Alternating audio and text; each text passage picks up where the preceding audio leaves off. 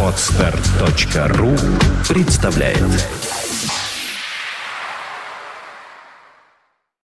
Подкаст Apple Money. Новости яблочного фронта. Всем привет! В MP3 эфире наш яблочный новостной аудиодайджест. И у микрофона Сергей Болесов, Влад Филатов и огромная куча новостей. Названы самые небезопасные мобильные операционные системы. Дешевый iPhone будет из пластика и без ретина. Доходы Apple могут упасть. Окончательно, Apple больше не закупает дисплеи Samsung. Минус 13% к загрузкам в App Store.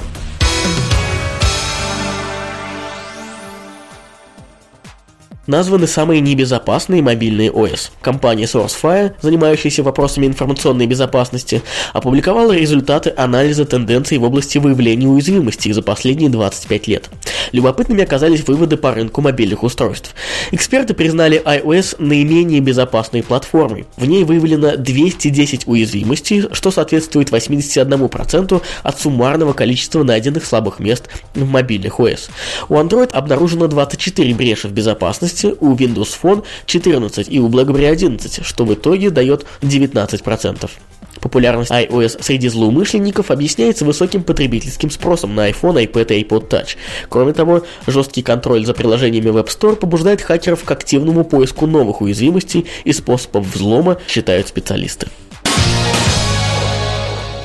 Дешевый iPhone будет из пластика и без ретина. Компания Apple все ближе и ближе к выпуску своего первого бюджетного смартфона. Во всяком случае, не прекращающаяся череда слухов уверяет нас в этом уже не первый месяц. Еще один аналитик, Адмит Дарянани, из своих достоверных источников смог узнать, что Apple готовит несколько смартфонов к релизу в июне-июле этого года. Это будет iPhone 5s и тот самый дешевый iPhone. Последний будет иметь 4-дюймовый экран без ретина и форм-фактор, напоминающий пятый iPhone, но уже из пластика.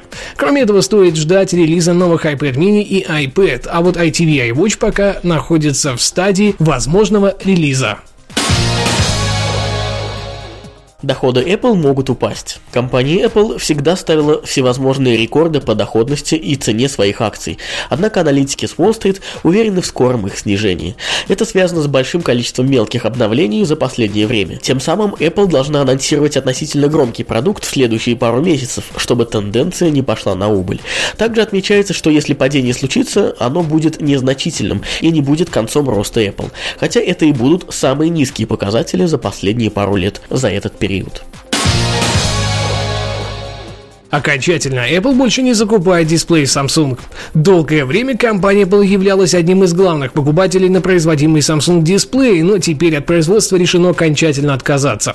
Об этом стало известно из корейских СМИ, которые на перебой начали сообщать данную новость на страницах своих изданий. В качестве новых поставщиков дисплеев для iPad и iPad mini уже определены компании LG Display, Sharp, Japan Display и AU Optronics. В 2012 году закупка уже была перераспределена между Samsung Display и LG Display. Хотя пока порядка 800 тысяч 9,7-дюймовых панелей для iPad производится корейским гигантом ежемесячно, LG уже поставляет около 2 миллионов аналогичных изделий.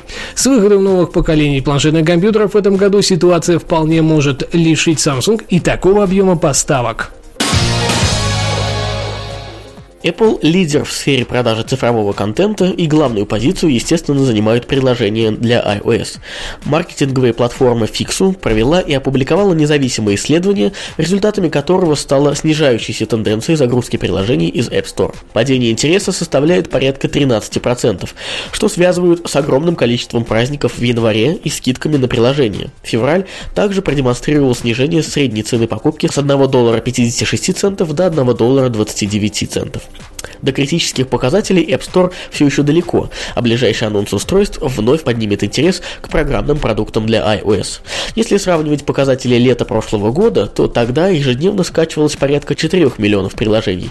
В январе эта цифра выросла до более чем 6 миллионов, а в феврале составила средний показатель 5,2 миллиона загрузок.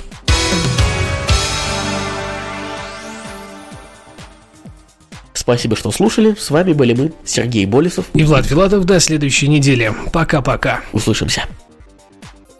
Подкаст выходит при поддержке независимой ассоциации русскоязычных подкастеров ruspod.ru Подкаст Apple Money.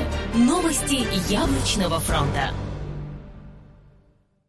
Скачать другие выпуски подкаста вы можете на podster.ru